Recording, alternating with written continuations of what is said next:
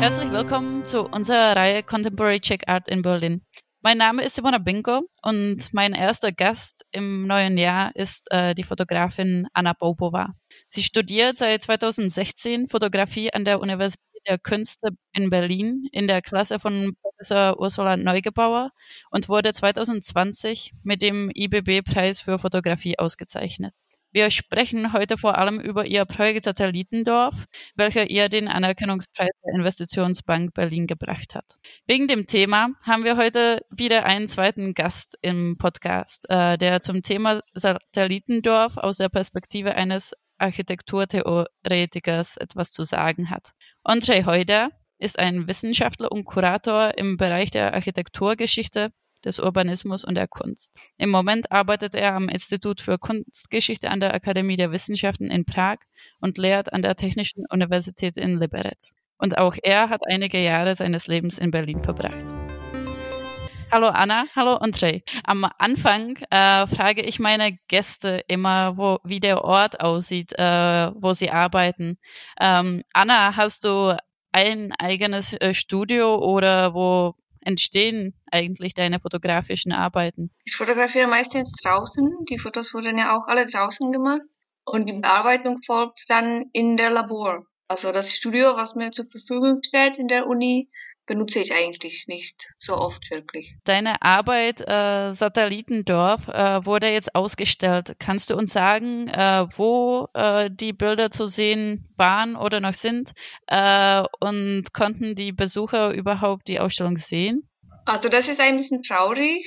Wir haben die, die Ausstellung eigentlich nur installiert, um, um die Online-Übertragung von der Preisverleihung zu machen. Also die Ausstellung, die jetzt schon zu Ende ist, war die gesamte Zeit eigentlich gar nicht zugänglich für Besucher. Können jetzt äh, mehr über die Serie sprechen. Äh, die Serie heißt äh, Satellitendorf, wie ich bereits erwähnt habe.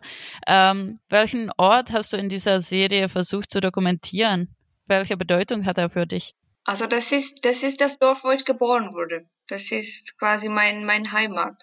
Aber diese Dorf hat halt so verschiedene Teile. Eins davon ist sehr alt, wo ich auch herkomme, aus dem Bauernhof. Und das hier, was ich jetzt fotografiert habe, ist halt quasi ein ganz neues Teil, was in, irgendwie vor zehn Jahren man angefangen hat, da zu bauen. Und ich habe da sehr viel Zeit verbracht. Ich habe das quasi beobachtet die ganze Zeit. Ich habe beobachtet, wie Leute die Häuser bauen und wie diese ganze Träume da sich so verwirklicht sind. Und dann auch, was danach damit passiert. Also die Häuser stehen jetzt manchmal zehn, manchmal acht Jahre da. Und ich fotografiere jetzt quasi, wie das Ort so jetzt aussieht, also danach. Sagst du uns, wie der Ort heißt? Das ist ein Dorf äh, in der Nähe von Pilsen in Tschechien und das heißt Dimakov. Jetzt würde ich gern, gerne Andrzej fragen, äh, was sind Satellitendörfer eigentlich für ein Phänomen? Woher kommt es äh, und gibt es im Deutschen überhaupt die Bezeichnung Satellitendorf? Ein Satellit ist äh, eigentlich ein Begleiter äh, wie Satelliten in Orbit. Also ein Satellitendorf, äh, das ist, sagen wir, ein Gebiet bebaut von äh, am meisten Einfamilienhäuser, überhaupt in der Nähe von einer Großstadt oder, oder was Ballungszentrum auf Deutsch heißt. Es ist monofunktional, das heißt, alle Infrastruktur, Laden, Schulen sind irgendwo anders. Äh, das heißt, das Ort ist, ist von der Stadt abhängig. Und überhaupt, überhaupt äh, man kann dort nicht äh, ohne Auto leben. Also das, der Autoverkehr bringt Umweltprobleme und nicht nur für das Ort selbst, aber auch, auch für die Stadt. Und wie sind diese Orte überhaupt entstanden? Ähm, ist es auch ein Symbol der gesellschaftlichen Veränderung in Zentraleuropa nach der Wende? Ja, es ist ein Symbol. Es ist ein sehr starkes Symbol, sagte ich, äh, aber es ist auch ein Paradox. Es gab Leute, die in Sozialismus äh, in den Platten bauten wollten, die sie wollten in mehr Individualität, aber sind in Häuser, äh, sind sich umgezogen, in Häuser, die sehr ähnlich aussehen. Und die Innenraumqualität darum ich, auch, ist auch nicht so weit von einer Plattenbauwohnung. Also es gibt auch ein Sportwort für liegende Plattenbauten, auf Tschechisch Panelaki naležato. Und wie sieht man heutzutage nach äh, 10, 15 Jahren die Satellitendörfer? Werden sie weitergebaut? War das eine erfolgreiche Geschichte oder nicht? Ich wollte noch zusetzen, das ist natürlich nicht ein, nur ein Phänomen äh, in, von postkommunistischen Ländern. Es, ist, es gibt auch äh, sehr, sehr ähnliche äh, Orte in Deutschland. Es ist äh, überhaupt aus den Vereinigten Staaten gekommen äh, und es, es sieht alles äh, sehr, sehr ähnlich aus. Also nach diesem Zeitraum, wir sehen die Probleme natürlich die Häuser sind äh, oft sehr billig gebaut, äh, architektonisch minderwertig. Es gibt die sogenannte Kataloghäuser. und überhaupt die Planung, Urbanismus ist ein Problem. Viele kleine Dörfer in Umgebung von Prag oder Pilsen in diesem Fall haben einfach das Land verkauft und alle Kontrolle verloren. Also man kann es auch auf äh, Annas Foto sehen, dass diese unvollendete Straßen oder leere Grundstücke, die dort bleiben für lange Jahre. Genau diese Unvollendung ähm, hast du, Anna, auch versucht, in den Fotos festzuhalten.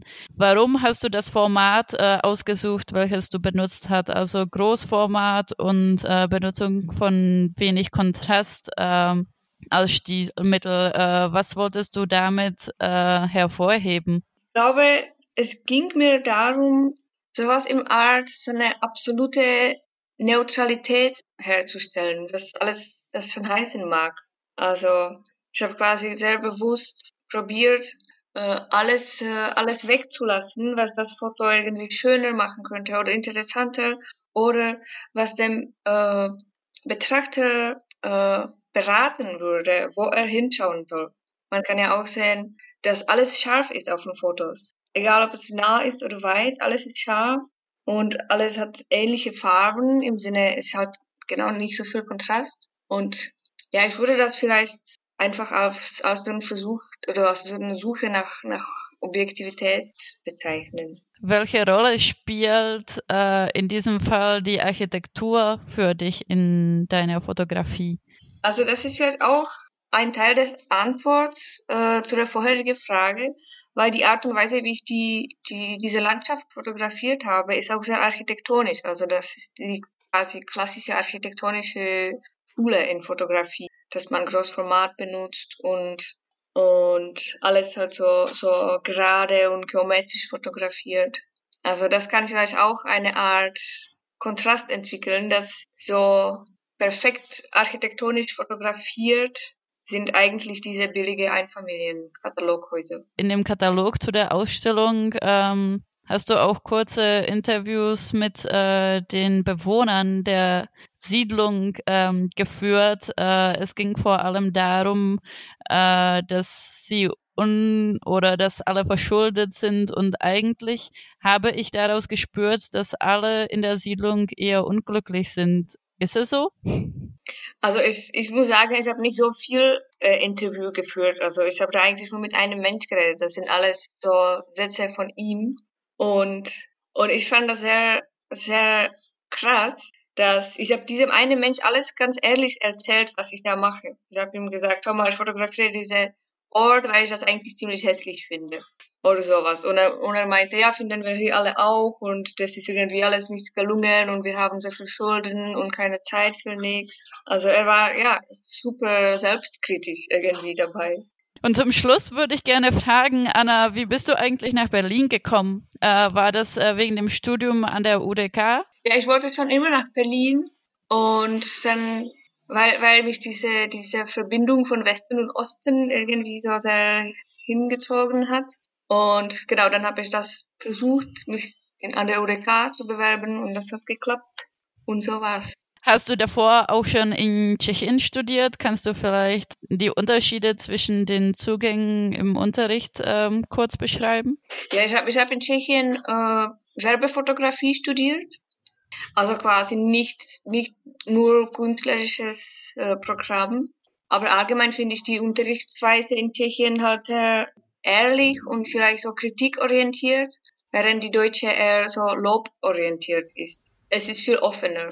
André, möchtest du vielleicht auch kurz erzählen, was dich mit Berlin verbindet? Uh, ja, ich habe äh, dort äh, zwei Jahre gewohnt. Ich habe erst als äh, Doktorand für ein, äh, ein halbes Jahr in, an der UDK auf der, auf der äh, Fakultät Gestaltung gekommen und dann bin ich geblieben. Ich hatte einen Job äh, beim äh, EDES oder EDES Network äh, äh Berlin, auch INCB. Das ist ein Zentrum um diese Architekturgalerie, wo man auch öffentliche Veranstaltungen macht, also Vorträge, Diskussionen, Debatten über Architektur. Das, äh, das war eine sehr tolle Erfahrung. Das, dort habe ich für ein Jahr äh, gearbeitet und dann habe ich auch anders in Deutschland äh, gewohnt und ich habe natürlich äh, immer Verbindungen, äh, obwohl ich, obwohl ich äh, nicht mehr in Berlin wohne jetzt, aber ich äh, komme sehr gerne zurück. Immer. Wunderbar. Dann vielen lieben Dank euch beiden für das Interview. Äh, ja, es hat mir gefreut. Ja, danke dir.